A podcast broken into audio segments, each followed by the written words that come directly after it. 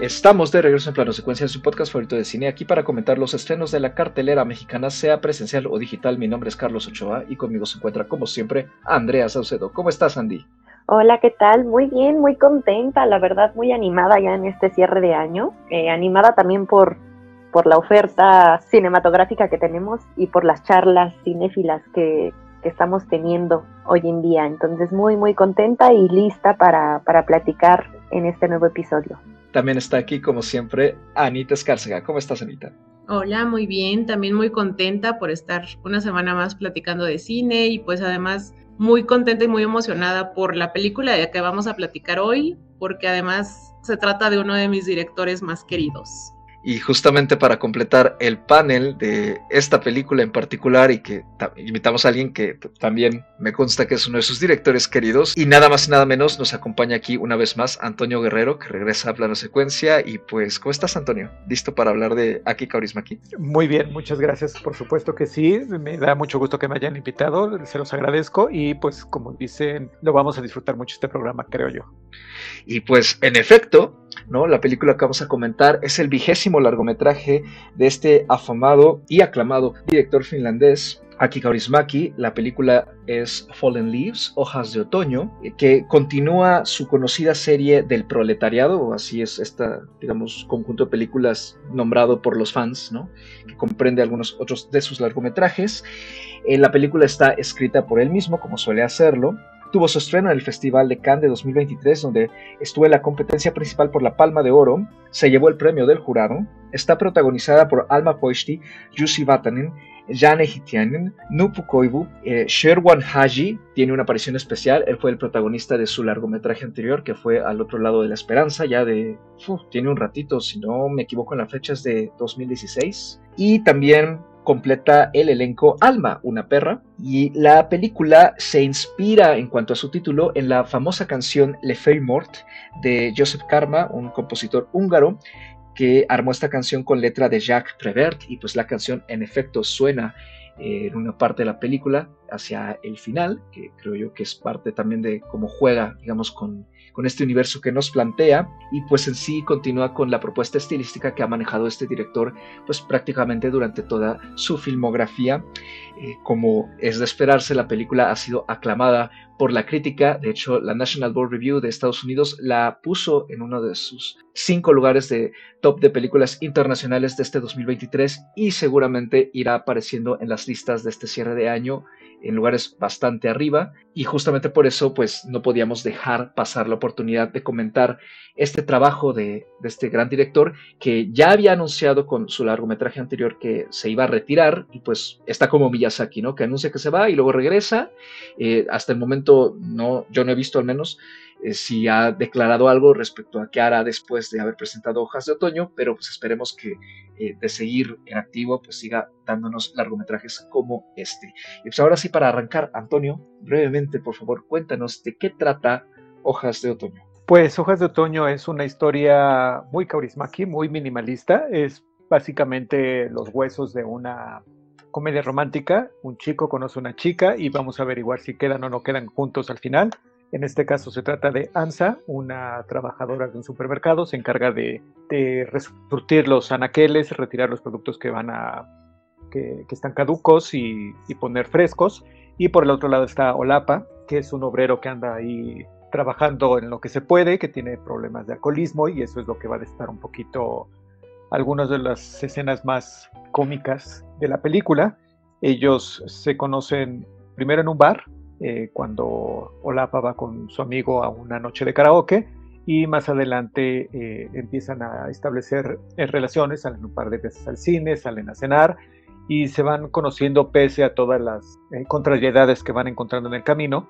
no voy a decir todas, por supuesto, porque se debe arruinar muchas de las sorpresas que depara esta pequeña película, esta pequeña gran película de, de Kaurismäki. Creo que a rasgos generales esa es la anécdota que pone en movimiento la película Hojas de Otoño. Y ya nada más como último dato, eh, la película ha sido seleccionada por Finlandia para eh, competir en la categoría de película internacional en la próxima entrega de los Oscar en 2024. Y pues ahora sí, vamos arrancando Andy, ¿qué te pareció a ti Hojas de Otoño de entrada? A mí me gustó mucho la película, me la pasé muy bien eh, en el cine. Tiene, ya lo mencionaron, ¿no? Todo el estilo muy particular de Kaurismaki. Había visto poco de él, eh, por ahí alguna película que no me acordaba y tampoco tengo muy presente el, título ahorita. Justamente vi que subieron a Movie algunas, pues igual, ¿no? Creo que ahorita Antonio nos dijo que al parecer son todas las películas de, de aquí. Y después de ver esta película, pues eh, por ahí me animé a ver una eh, de las que hay en Movie y la verdad es que sí encontré mucho de, de este estilo, ¿no? Tan, tan característico que ya iremos desarrollando o abordando en, intervenciones. Pero en términos generales me pareció una película con una comedia bastante interesante porque los personajes son personajes aparentemente poco expresivos, ¿no? Son más bien las situaciones y los diálogos los que se tornan pues muy cómicos y la verdad es que los personajes en sí a mí me, me encantaron, me cautivaron, me parecieron, no puedo decir tiernos, pero sí tienen algo adorable y no sé qué es, ¿no? Pero fue una experiencia que disfruté bastante, tenía tiempo que no veía una película así, ¿no? Que, que me atrapara siendo una comedia, siendo romance, siendo una trama tan sencilla, ¿no? Porque, vaya, ya lo comentó Antonio ahorita, ¿no? Es básicamente un chico conoce a una chica y vamos a ver qué pasa, ¿no? Y pareciera ser eh, el cliché más grande del mundo, pero creo que mm, me cautivó mucho la forma en la que está llevada la historia, la música, eh, los diálogos, ya mencioné el tema de las actuaciones y de los personajes, la identidad que les da, ¿no? Cabrismaki, la humanidad también que les da a, las situaciones que, viven estos personajes.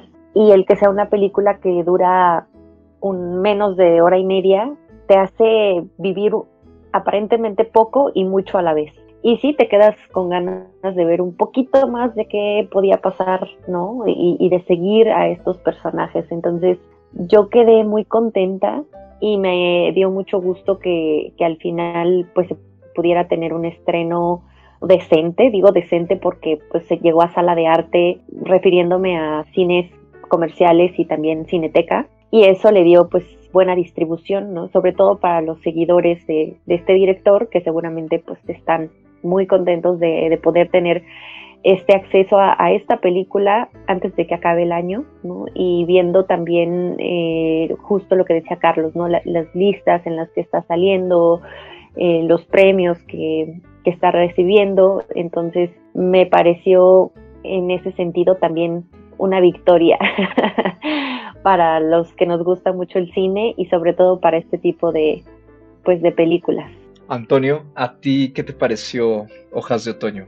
Bueno, pues yo qué puedo decir, a mí me encantó, eh, la he visto un par de ocasiones ya desde que, desde que tuvo su preestreno en el Festival de, Morelia.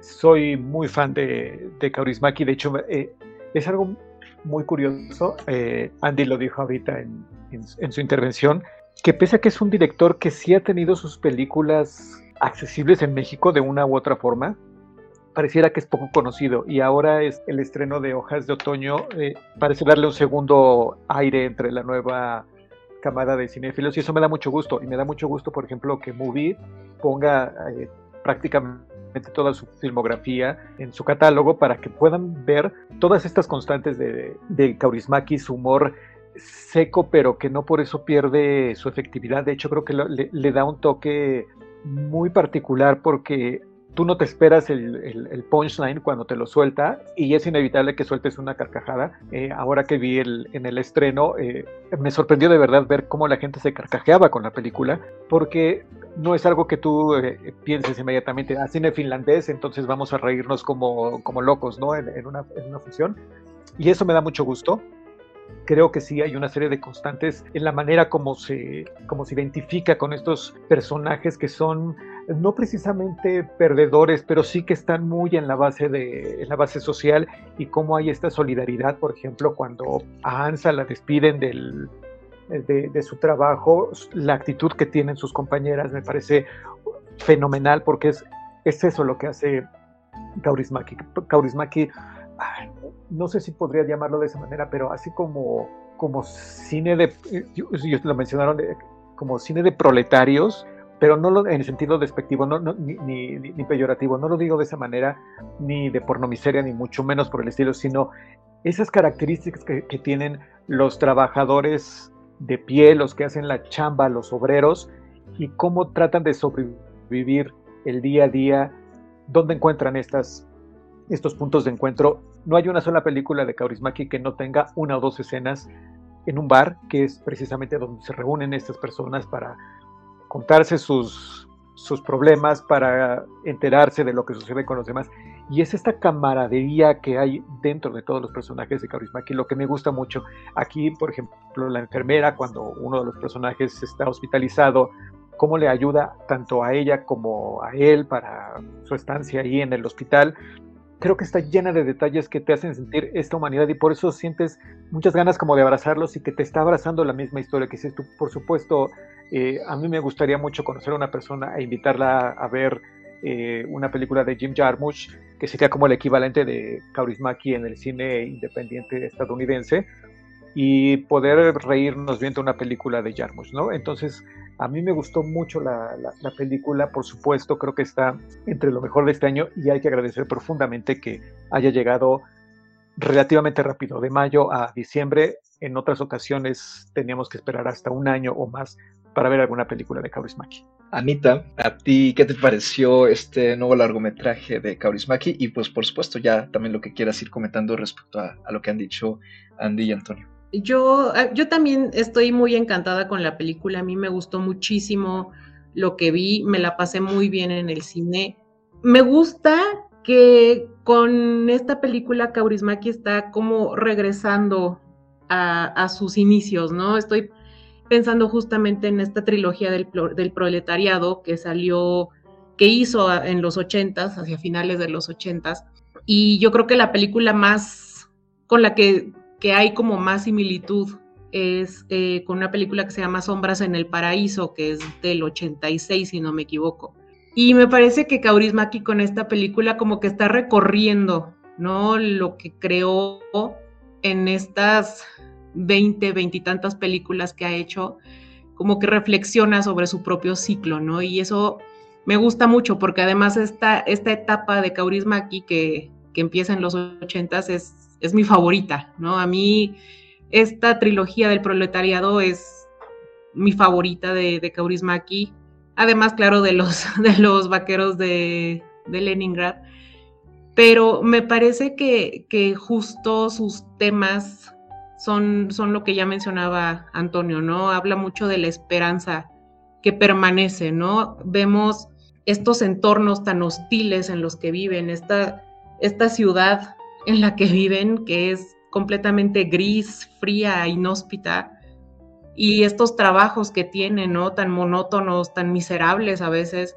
y cómo dentro de su realidad sus personajes siempre están con una cierta esperanza, ¿no? Buscando siempre la compañía, buscando el amor, buscando la amistad. Entonces creo que puedo resumir que el cine de Kaurismäki, al menos en esta, en esta etapa de, finales de los ochentas y que ahorita está retomando, pues habla mucho de eso, ¿no? De la esperanza sobre todo. Y es algo que a mí siempre me gustó mucho de él y la manera además en la que lo hace con este sentido del humor tan deadpan. Él sí es, creo yo, el rey del deadpan y me encanta. O sea, es, un tipo de humor que yo entiendo que no es fácil, que muchas veces, como, como dice Antonio, ¿no? De repente hasta sorprende que la gente de verdad se esté carcajeando en el cine, pero es que es inevitable hacerlo. Me gusta mucho, creo que hay un cierto optimismo, pero muy realista en el cine de Kaurismäki y me encantó a mí esta película porque siento que es regresar mucho a sus orígenes. Pues yo me sumo también a la alabanza eh, respecto a Hojas de Otoño. La verdad es que yo iba con un poquitito de cautela porque yo estoy un poco como Andy, no, no me he acercado tanto a su cine, nada más he visto tres películas, las tres eh, previas a, a, esta justamente, y no es un director que además yo haya regresado como con frecuencia en ese sentido, ¿no? O sea, las vi más o menos cuando salieron, ha sido menos prolífico estos últimos 15 años, ¿no? Digamos. Entonces, como que no lo tenía yo tan fresco. Y justamente a mí, con el otro lado de la esperanza, en particular la última, yo sentí mucha distancia, ¿no? Y, si bien también está todo este humor y las características que ustedes ya han descrito perfectamente, yo sentí como que a mí me faltó conectar. Entonces iba con un poco de cautela y la verdad es que pues, salí no, sé cómo describirlo, pero de entrada gratamente sorprendido, salí feliz, ¿no? me, me, pareció una película maravillosa en todos los sentidos, ¿no? Creo que es una propuesta única, muy Kaurismäki, en efecto, ¿no? Eh, me conectó muchísimo mejor que lo que yo había visto de él. Creo, no sé si quizá ya sea la experiencia, ¿no? De los años de, estar viendo cosas o, o, que simplemente la historia me pareció más linda, ¿no? Menos, menos solemne, en cierto modo. Eh, pero aún así también está esa solemnidad, ¿no? Que creo yo que se refleja muy bien con justo los temas que, que han mencionado ustedes, como el retrato de esta clase proletaria, ¿no? y estoy de acuerdo contigo, Antonio, no es decirlo en el sentido peyorativo, sino es refiriéndonos a la gente que está, digamos, encargada de hacer mucho del trabajo de la base social del país, ¿no? De, cualquier país, ¿no? O sea, la gente que muchas veces no consideramos, ni siquiera los propios gobiernos, eh, lo importantes y esenciales que son para el funcionamiento de la sociedad, ¿no? Y para muchas cosas que se le dan a la misma. Eh, me encanta el humor eh, tan deadpan justamente que maneja la película, me parece que a pesar de que sí se siente que es una película hecha por un director con mucha experiencia, veterano y que podríamos decir que mantiene este aire como de que estamos viendo cine de antes, la sentí sumamente fresca, muy actual también, ¿no? Y esto creo que además se refleja por ciertos detalles que hay en la película que creo yo van, vamos a ir discutiendo conforme avance esta breve discusión.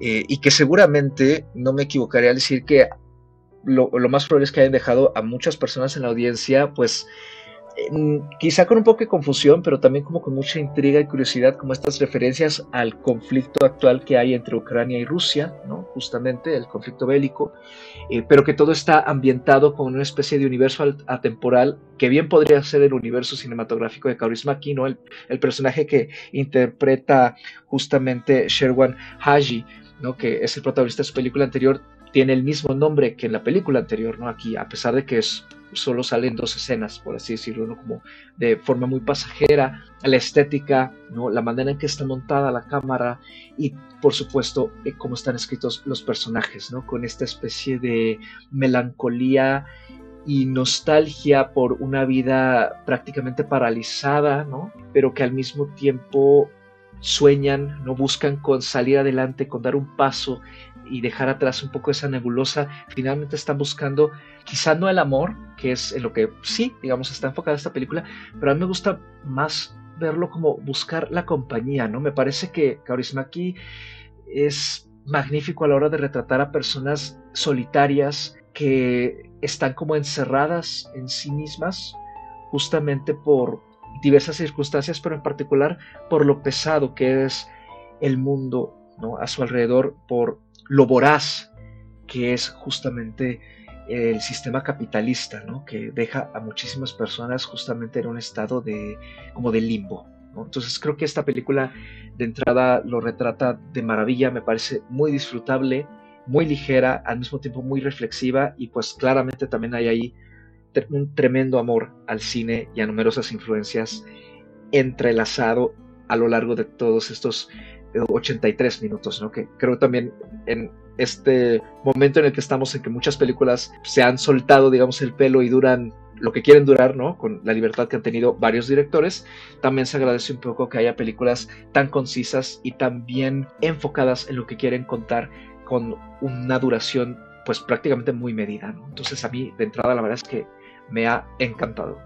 Estoy muy de acuerdo con lo que han comentado. Eh, la verdad es que a mí la temática en el sentido de lo que aborda, ¿no? Eh, este contexto social me gustó mucho, ¿no? Sí se siente muy atemporal, es, es un tiempo muy extraño, ¿no? Porque todo visualmente te podría remitir no sé, a los 50, a los 60, ¿no? Incluso la manera en la que visten eh, los personajes, ¿no? Eh, las locaciones, o sea, vemos el, el bar, vemos las, bueno, en este caso, este sí, la fábrica o, o donde el supermercado, ¿no? Y todo se ve, pues, como antiguo, ¿no? Pero de repente vemos un celular, oímos la radio y están narrando noticias de, de la guerra en Ucrania, es una sensación muy extraña en la que te pone la película, ¿no?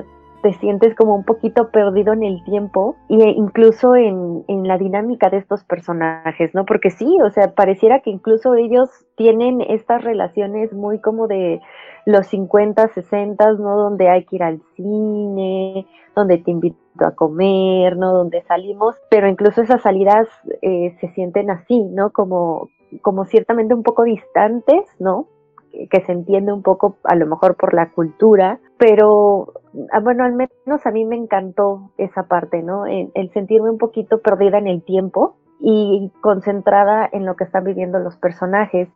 Dentro de todo también no creo que haya una crítica social en sí, sino más bien ese retrato, ¿no? Ese retrato de cómo vive eh, la clase obrera, a lo que se enfrenta, porque al final a mí me parecía que ambos personajes están viviendo en, una desgracia constante o un mal, una mala fortuna constante, pero vaya, no es como a propósito, sino que me imagino que, que justo es eso, es un retrato de esas personas trabajan para empresas o trabajan para industrias en donde el obrero es desechable o al obrero pues es fácil, ¿no? Eh, sobrecargarlo de trabajo, pagarle miseria. Cuando tú vas viendo lo que viven estos personajes pareciera que pues, les pasan una desgracia tras otra, pero no es eso, va más allá de eso.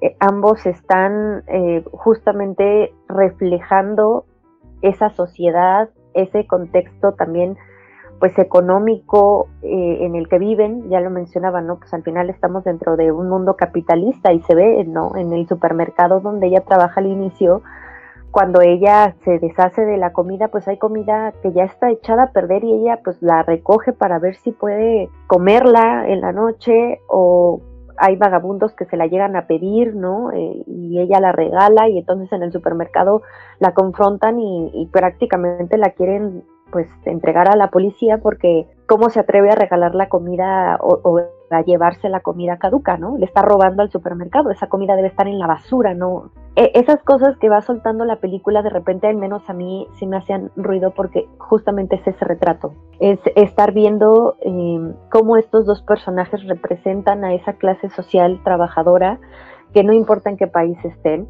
se enfrentan justamente a este tipo de situaciones. Y la forma, no ya lo mencionaba Antonio, en la que hay cierta solidaridad entre ellos, pues, porque ellos todos están viviendo así constantemente, ¿no?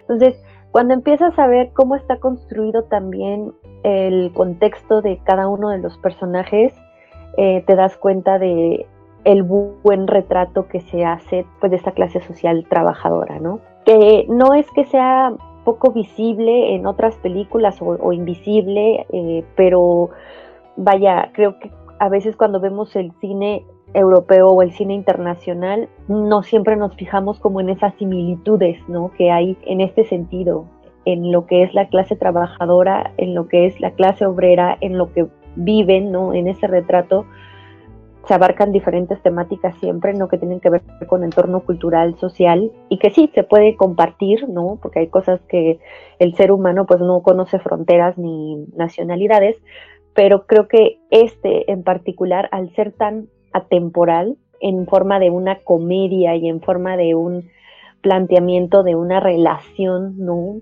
No diría yo romántica, yo estoy más de acuerdo con Carlos, creo que es un tema también como de compañía, de sentirse mm, cercano a alguien, ¿no? Porque pues, estos personajes son, no son los más afectivos del mundo, o al menos la afección que nosotros conocemos, ¿no? Eh, como el, contacto físico, las expresiones, eh, la emoción, eh, pero sí entendemos que, en el trasfondo hay una necesidad humana de estar con alguien, ¿no? De, conectar con otra persona. Entonces, todos esos elementos que se conjuntaron en la película fueron lo, que a mí me, atrapó desde el inicio. Conexión humana es precisamente eso lo que hay detrás de casi todas las películas de, de Kaurismäki y eso es creo su, su gran valor. Eh, eh, es curioso que, salga esta película y, a lo mejor es por eso que ha tenido tanto, tanto éxito, tanta esta buena recepción de hojas de, otoño, que no pareciera muy distinto al cine que ya venía haciendo Kaurismäki. Sin embargo, creo que algo que, funciona o que, o que sirve es haber atravesado por esta pandemia.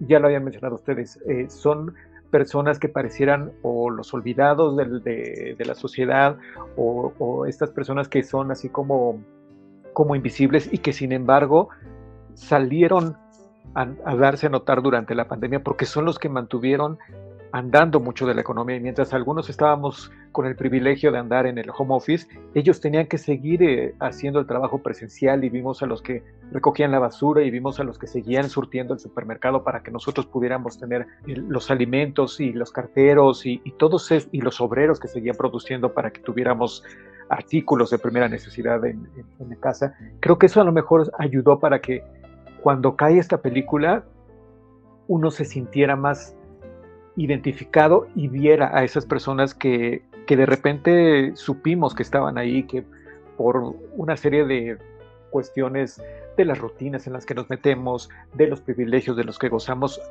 las habíamos olvidado y eso creo que es, eso es muy importante.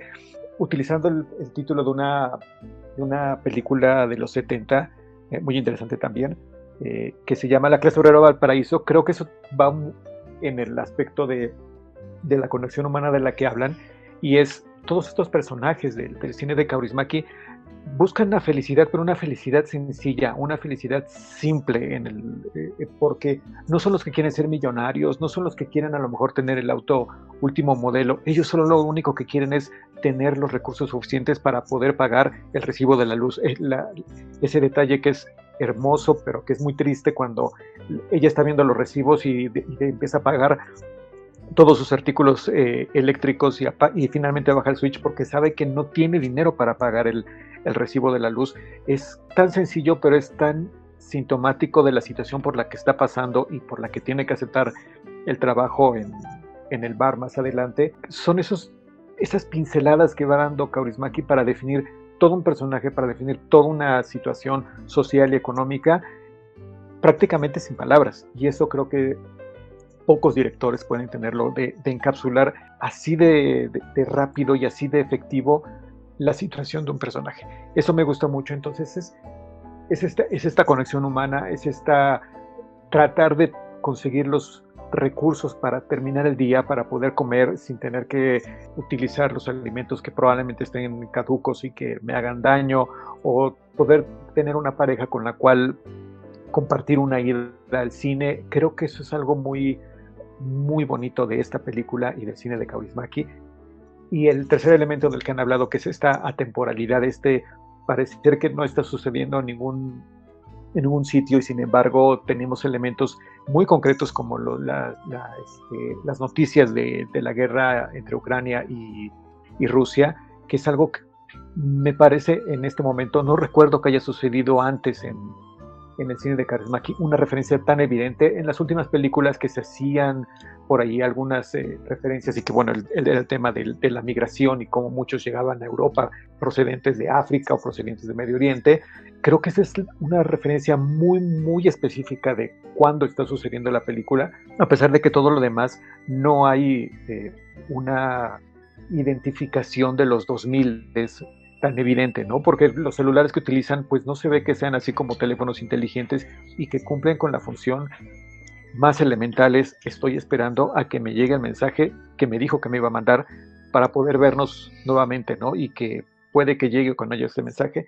Eh, las películas, por ejemplo, a pesar de que es una, la, que van a ver es relativamente reciente, tampoco es del 2020, del 2022, es un poquito más, uno o dos años, entonces está mezcolanza de, de sentimientos de época, la música que siempre utiliza Kaurismäki, que es de rock and roll o de rockabilly, quienes no hayan tenido oportunidad de verla, se las recomiendo, ya lo, mencionó Ana, en Los Vaqueros de Leningrado, para que vean lo estrafalarios que son, pero lo divertida que es la banda. Todas estas referencias musicales que además lo utiliza de una manera sensacional porque no es como las películas de comedia romántica que te hacen un, un collage de situaciones mientras estás escuchando una canción eh, pop de moda, no, sino que son canciones que están comentando sobre la situación de, del personaje, pero además están reflejando lo que ellos están pensando, ¿no? Y eso es sensacional. A mí me parece que esos tres elementos que han hablado ustedes ahorita son fundamentales para entender el cine de Kaurismäki y esta película para disfrutarla mucho más. A mí también me gustó mucho el elemento musical, eh, esto que, menciona Antonio de la música como parte del método narrativo que tiene Kaurismäki en esta película. Eh, la música adquiere pues una relevancia, ¿no? Dentro del, guion, una, relevancia dentro de la misma narrativa de la película, porque justo, ¿no? La música que vas escuchando en muchos idiomas, porque hay canciones en francés, hay canciones en español, hay canciones en inglés, pero todas te van narrando lo que los personajes están sintiendo en el momento en el que la ponen, ¿no? Entonces eso es algo que me gusta mucho. Pero además, pues encima de todas las autorreferencias que hace Kaurismäki, o sea, referencias a sus propias películas, a sus propios temas, me gusta también eh, que en esta película como que se admite el tiempo que, pasa uno como cinéfilo, ¿no? La historia de este enamoramiento por el cine, en el cine y desde el cine, ¿no? O sea, Kaurismäki me parece que es un director que quiere mucho a sus personajes, pero también es un director que quiere mucho al cine. Los, los lugares inhóspitos y deshabitados que hay en todo su cine de pronto son un espacio del que no se quiere huir, sino que son sus protagonistas quieren estar satisfechos con este mundo. Un mundo horrible como lo pintaba Bresson, que es a quien hace mucha referencia en esta película, pero que es un mundo horrible por el que vale la pena luchar, como lo, como lo decía Charles Chaplin, ¿no? A quien también se hace referencia en esta película. Entonces me gusta mucho eso, me gustan estos claros homenajes y guiños, ¿no? A Bresson, a Chaplin, incluso a su amigo Jim, Jarmusch, porque no es la primera vez que, lo referencia en, alguna de sus películas. De hecho, en la trilogía de los vaqueros, Jarmusch hace una aparición especial, es un personaje que aparece por ahí cuando era un director muy joven todavía. Entonces me gusta mucho eso, me gusta que los personajes aceptan este mundo, ¿no? Que los rodea, aceptan que, es un mundo en el que permanece y, ellos lo habitan, ¿no? Entonces, este ruido de la guerra en el radio, esta presencia tan hostil siempre del mundo que los rodea, pero ellos pues como que se rebelan, ¿no? De cierta forma ante esta adversidad por medio de la música, por medio del cine, y por medio de la compañía y de la conexión humana, ¿no? Justo como, como menciona Antonio, todos estos son elementos que Kaurismäki siempre ha tenido en su cine, es como su firma, ¿no? El, eh, como el tema común que ha manejado a lo largo de estos, ¿qué? 40 años que lleva trabajando. Híjole, no, yo estoy de verdad muy, muy contenta con la película. Si es esta de verdad la última película que, que hace Kaurismäki, pues yo me quedaría con un muy buen sabor de boca. Y yo creo que aquí, justamente con, esta manera de trabajar a lo largo de su filmografía, ¿no? O sea, a mí me, da la impresión de que también por eso está un poco este discurso, ¿no? Que, hemos comentado aquí recientemente cuando hablamos de, directores que ya tienen cierta trayectoria, ¿no? Lo hemos comentado sobre todo con Coreda, que pareciera ser que no sale de lo mismo, ¿no? O sea, que le dan vueltas a los mismos temas, a los mismos escenarios, ¿no? Eh, a, los mismos tipos de personajes, pero claramente creo yo que pues e, es otro ejemplo más de un autor finalmente, ¿no? Que a pesar de que, digamos, sigue utilizando ese mismo tipo de figuras y ciertas convenciones que él mismo se ha creado, es justamente el paso de la experiencia, el paso de los años, lo que le permite reflexionar de distintas formas y respecto a justo esos mismos temas, ¿no? Entonces a mí me parece que la manera en que aborda aquí esta crisis, ¿no? Que hay económica en el mundo actualmente, que claramente también se puede remontar a tiempos de antaño, ¿no? De décadas previas, es distinta a la manera en que, por ejemplo, yo lo vi con Al otro lado de la esperanza o también como lo muestra un poco en Le Havre, ¿no? Entonces, sí hay creo yo, distintas perspectivas de cómo se acerca Kaurismäki a las películas, a sus personajes, a la historia que quiere contar. Y a mí me parece eso muy enriquecedor porque se trata de un cineasta que tiene ya un manejo del medio y del discurso claramente dominado. Me, gusta mucho que la, película me da esa impresión, ¿no? De que es un director que sí quiere contar algo importante, sí, sí quiere hacernos reflexionar mediante ciertos momentos, ciertas inserciones, como lo es el caso de esta violencia externa a partir de la radio comentando la, la guerra en Ucrania, pero al mismo tiempo no deja de ser un director que como tú acabas de decir, Anita, ¿no?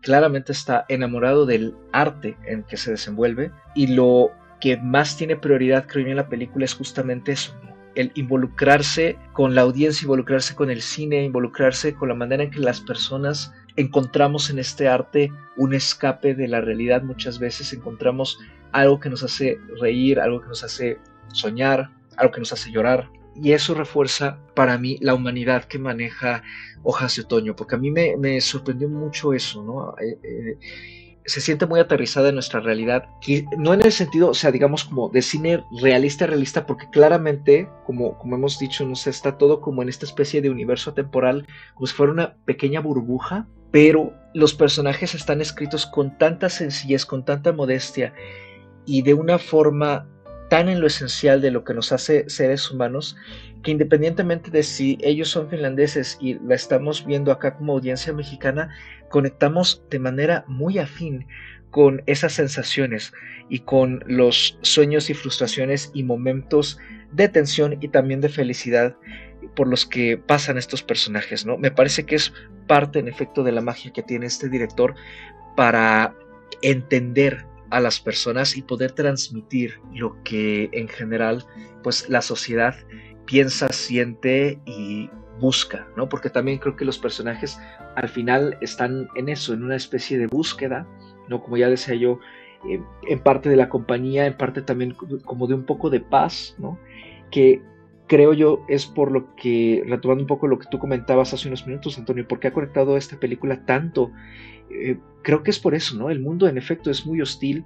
Hemos pasado ya por una situación sin precedente en muchas de las vidas que hay hoy en día, ¿no? Como, es una pandemia de este tipo. Y además tenemos pues, situaciones de guerra en todo el mundo, hay crisis, ¿no? Entonces creo yo que esta película de alguna manera está sirviendo como un escape para recordarnos la simplicidad y la belleza de esa simplicidad en los aspectos más esenciales de nuestra vida cotidiana, ¿no? que probablemente olvidamos justamente cuando nos encontramos en cierta situación de privilegio o ensimismados quizá en algún otro tipo de conflicto, ¿no? y dejamos de lado un poco que a lo mejor la verdadera felicidad está justamente en los detalles más pequeños, ¿no? En las cosas cotidianas, en tener un hogar al que llegar, un poco de comida en la mesa y pues la compañía de un ser querido. Creo que eso me parece a mí pues un mensaje muy bonito por parte de un director que ha pasado por muchas cosas y que en sus inicios antes como cineasta, ¿no? mientras estudiaba, también formó parte de esa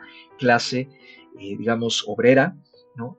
y que por lo mismo creo yo, pues le entiende tan perfectamente, ¿no? Creo yo que es parte de lo que a él le permite conectar también con este tipo de personajes y por lo que le interesa también contar sus historias, que no suelen ser historias que vemos en el cine pues de ningún tipo. En general, es, eh, y mucho menos, por supuesto, en el cine comercial influenciado por el hollywoodense. Entonces creo que también yo por eso diría que es una película pues muy linda ¿no? de, de ver, ¿no? Vale, vale muchísimo la pena, la verdad, de recorrer Hojas de Otoño. Y también me sumo mucho a este aspecto musical. A mí me ha encantado cómo utiliza canciones de distintos idiomas y pues claro, cerrar, digamos, ¿no? Eh, sin revelar mucho de qué pasa hacia el final en términos de la narrativa, pero acompañar ese final con, una versión finlandesa, no quiero creer, no, no, no identifiqué el idioma, pero me imagino que lo es, de este clásico de Las hojas muertas, ¿no? De, Joseph Cosme y de Jack Prevert, a mí me pareció, pues, no sé, o sea, la cereza del pastel, me, me transmitió mucha belleza, mucha nostalgia también. Incluso me atrevería a decir que me recordó un poquito, eh, digo, a lo mejor no tiene nada que ver, ¿no? Pero una película de la que me estuve acordando bastante mientras la estaba viendo, justamente porque maneja como este tipo de amor, ¿no? En, en toda su hechura y en, en cómo lo transmite eh, en todo sentido, fue justamente eh, In the Mood for Love de Wong Kar Wai, que llegamos a comentar brevemente aquí en, el especial que armamos de, de Wong Wai hace ya más de dos años, wow. Eh, no sé, me acordé muchísimo de esa, de esa, película mientras veía esta también, entonces creo que tiene algo para, para todas las personas que, que se acerquen a, esta película, sobre todo si es la primera que, que se aproximan del cine Kaurismäki, me parece que es una gran elección. A mí otra cosa que, que me gustó mucho y es que a pesar de que esta película tiene este humor que ya mencionaban, que es una comedia, que habla de, mm, insistimos, no tanto de amor, me parece que tiene cierta melancolía la película. Los personajes están, si bien en una búsqueda, también están sumergidos como en sí mismos, ¿no? Como muy... Todo, todo lo, lo, de, lo dejan muy adentro. Las interacciones, los diálogos son son pocos, ¿no? Y son muy concretos y están enfocados justo en, en algo muy en específico, pero no es tanto en transmitirnos lo que piensan los personajes, ¿no? Son unos personajes muy herméticos y probablemente muy secos o muy serios, ¿no? Al menos a mí me dieron e, esa, esa apariencia, pero con todos los elementos de la película también me dieron mucho este aire de, melancolía, de tristeza, de ciertos momentos de decepción y no es tanto como de su situación en la vida social, sino como su situación humana, ¿no? Como esta parte de lo que mencionaban un poco, ¿no? En términos de la soledad, del contacto humano, ¿no? De ser notado por alguien o en, algún momento, ¿no? De no ser, no ser invisible, eso me gustó mucho, ¿no? Como que al menos a mí me transmitió eso. Y es raro porque justamente lo que uno pensaría es que este tipo de películas van a ser distantes, ¿no? Van a mantener cierta frialdad y cierta distancia también con, con la audiencia, a pesar de que te puedas identificar en el contexto, ¿no? Más allá de las risas que, me, que, tuve ¿no? Con, algunas líneas o con ciertas situaciones de, los personajes, creo que a nivel emocional y emotivo pude conectar justo con esa, con esa cierta nostalgia que tiene la película y que sí es parte incluso de la atmósfera, ¿no? Cuando hay ciertas tomas en donde vemos a ella en su casa, ¿no? Oyendo estas noticias de fondo, viendo los recibos que tiene que pagar o solamente sentada en el sofá, ¿no? Son cosas que, que se ven muy simples, ¿no? Pero que pueden llegar a transmitir mucho de la situación incluso emocional por la que están pasando los personajes, ¿no?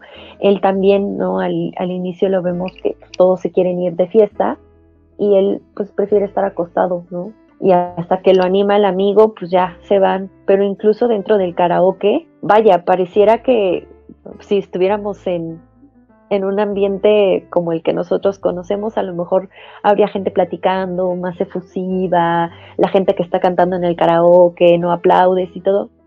Y aquí no, ¿no? Todo siempre es un ambiente, a pesar de que la música sea como muy contrastante, ¿no? Todo todo el ambiente se siente justo con esa tranquilidad, ¿no? Con, con un aire muy, no quiero decir bohemio porque es dentro de, pues, de, un karaoke en donde están cantando eh, las personas y hay cierta solemnidad, pues a lo mejor pudiera confundirse con algo bohemio, no lo es, pero sí tiene, sí tiene cierto toque, ¿no? Vemos cómo se ven los personajes, cómo las chicas pues están calladas, apenas responden si alguien se les acerca, ¿no?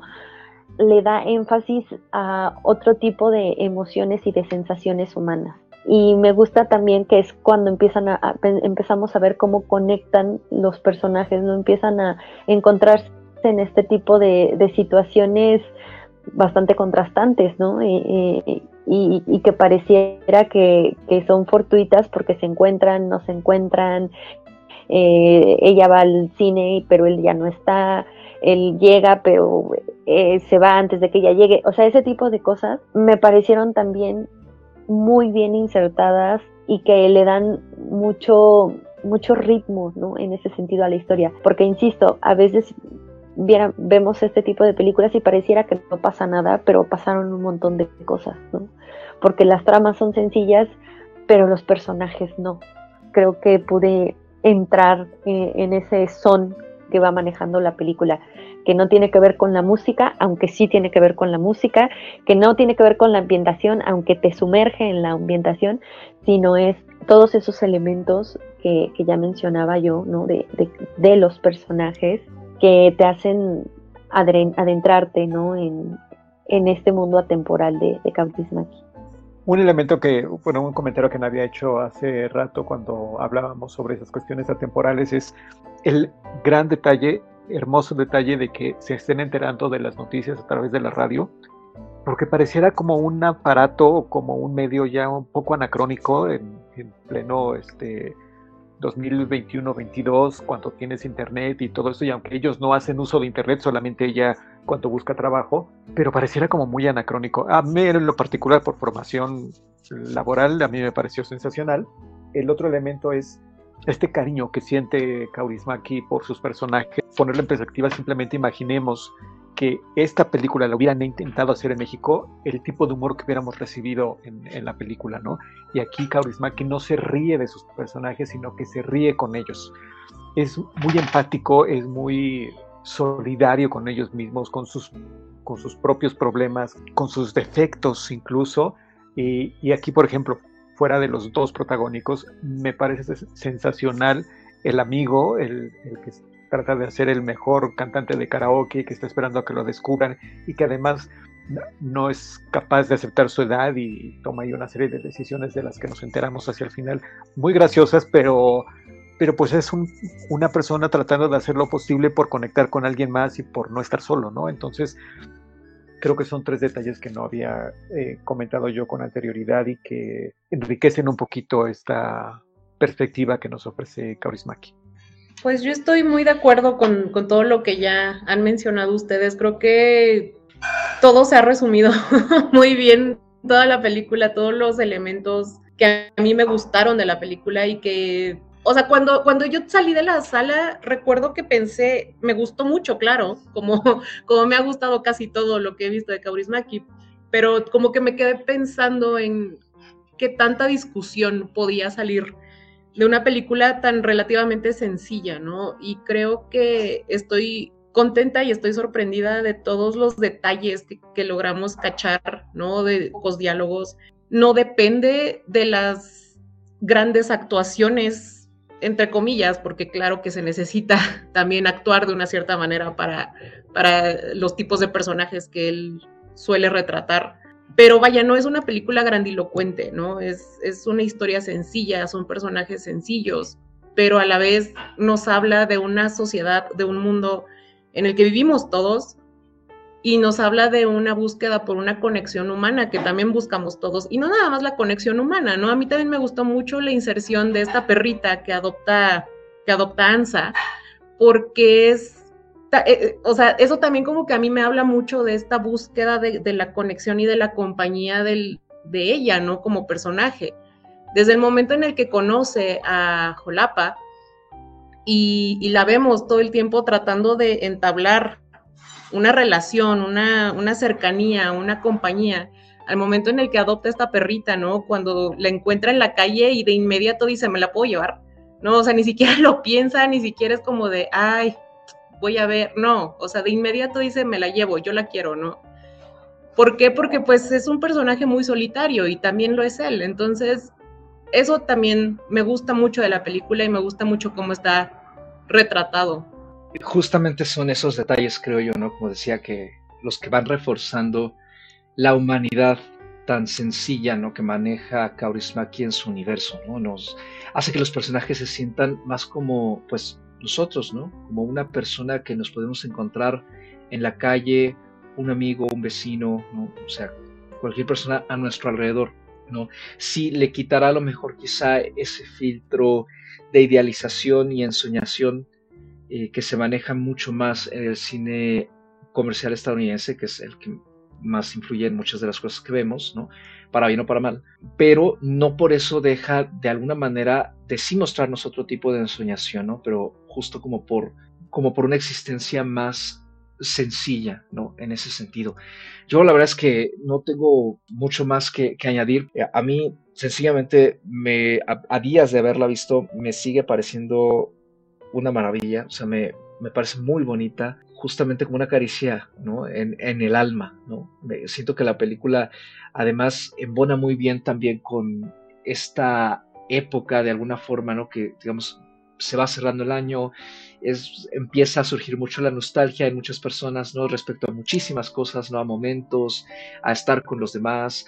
Está terminando también el otoño justamente, ¿no? Está por entrar el invierno, entonces siento que es como una conjunción de varias circunstancias, ¿no? Que además le ha dado pues tanto atractivo, ¿no? A, ir a verla, ¿no? La, la sala en la que estaba estaba completamente llena y eso también me dio muchísimo gusto, ¿no? Como dices tú, Antonio, qué padre que, que las personas están acercando al cine de que a lo mejor por primera vez o quizá como por segunda, tercera, cuarta vez. Y justamente este estreno en salas, esta difusión que se le está dando gracias a Movie y a la muestra que, que tienen de prácticamente toda su filmografía, pues es una oportunidad justo para acceder al cine de este tan afamado director. Yo, como digo, se me ha llevado una sorpresa tremenda, ¿no? Eh, secuela sin dudas a mi top del año, o sea, va a estar ahí sí o sí, lo cual es triste porque ya casi no me quedan espacios, entonces sufrirán otros estrenos que, aún estoy por ver, eh, pero sí, para mí es de lo mejor que ha habido este 2023, me encanta que, hayamos podido platicar sobre la película, haber podido verla también de esta forma. Y pues yo cierro para Hojas de Otoño con cinco estrellas. Recomendadísima, sin duda. Uy, ya me la pusieron muy difícil. la verdad es que igual para mí está dentro de lo mejor del año. Ya la puse en mi lista, que tampoco ya no tiene muchos lugares, o ya no tiene, pero vaya, fue como un redescubrimiento para mí eh, porque sí, insisto, ya había visto por ahí una película de Kaurismäki, no había vuelto a su cine, pero después de ver esta película, por supuesto que voy a ver algunas de las que están en movie. Es súper recomendable, ¿no? Creo que incluso a mí me sorprendió, mi mamá la vio y le gustó mucho, yo pensé que justo por por el humor a lo mejor no conectaría tan bien, pero la sorpresa de esta película es justo lo que ya mencionamos, ¿no?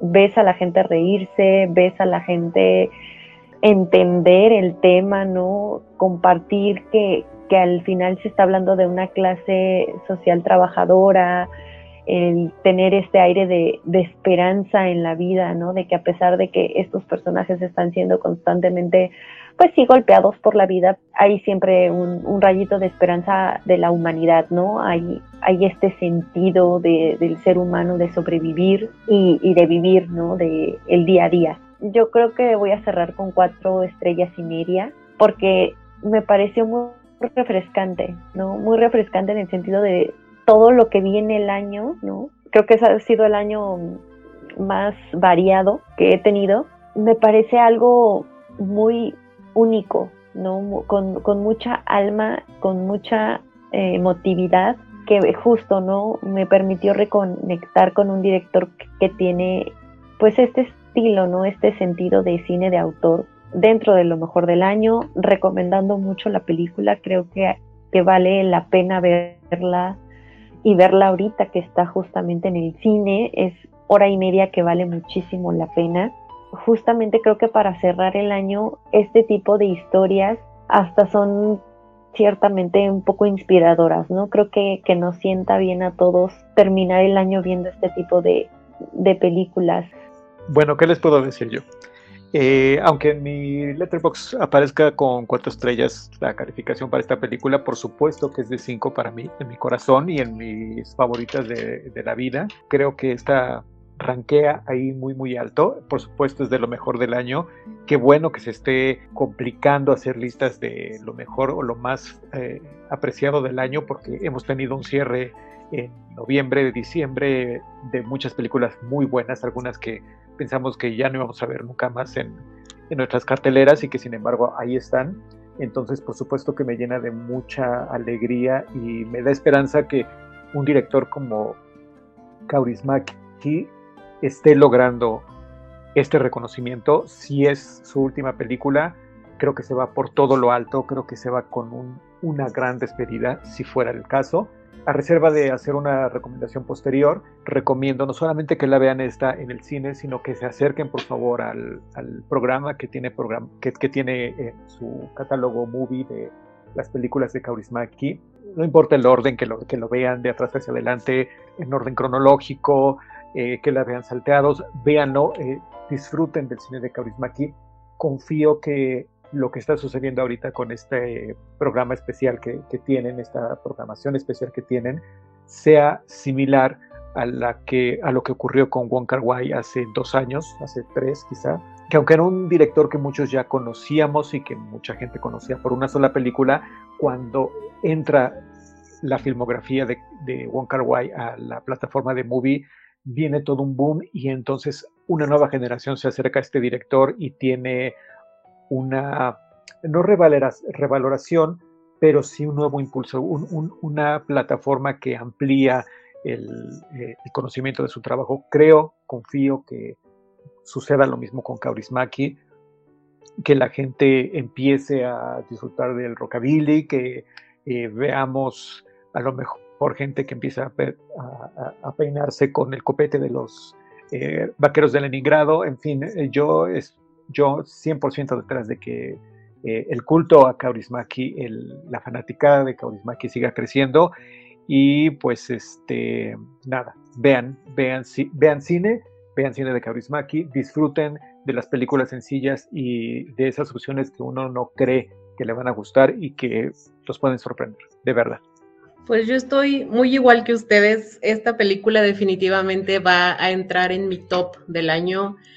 Yo tengo un lugar en mi corazón muy especial para Kaurismaki. Lo tengo desde hace muchos, muchos años cuando, cuando lo conocí, cuando empecé a ver sus películas. Y pues esta película para mí es muy fácil recomendarla. Creo que a veces uno tiene como un sesgo, ¿no? Cuando uno tiene a un director al que, al que quiere mucho por X o Y razón, muchas veces dices, ay, vayan a ver las películas de este director y a veces es difícil que la gente conecte con ellas pero a mí también me sorprendió mucho ver que la sala eh, de cine, cuando yo la fui a ver, también estaba casi llena, también se escuchaban muchas risas, ¿no? También me, doy cuenta que la gente sigue conectando con él, ¿no? La gente joven, las nuevas generaciones siguen conectando con, con su cine y eso es algo que a mí siempre me va a dar mucho gusto. Yo cierro con cuatro estrellas y media me gustaría repetirla, si es posible, en, cine otra vez. Estoy muy contenta con lo que vi y me quedó, pues también con lo que mencionaban ustedes, ¿no? El sentimiento de esperanza, este sentimiento tan como ese calorcito en el corazón después de ver esta película. Ahí está, y creo que es muy fácil conectar con ella sin importar la cultura de la que provengamos, ¿no? Entonces creo que eso es algo que tiene muchísimo valor para mí y pues nada, yo la recomiendo muchísimo, de verdad, si pueden, si tienen chance de verla, aprovechenla porque ahorita sí está teniendo bastante distribución.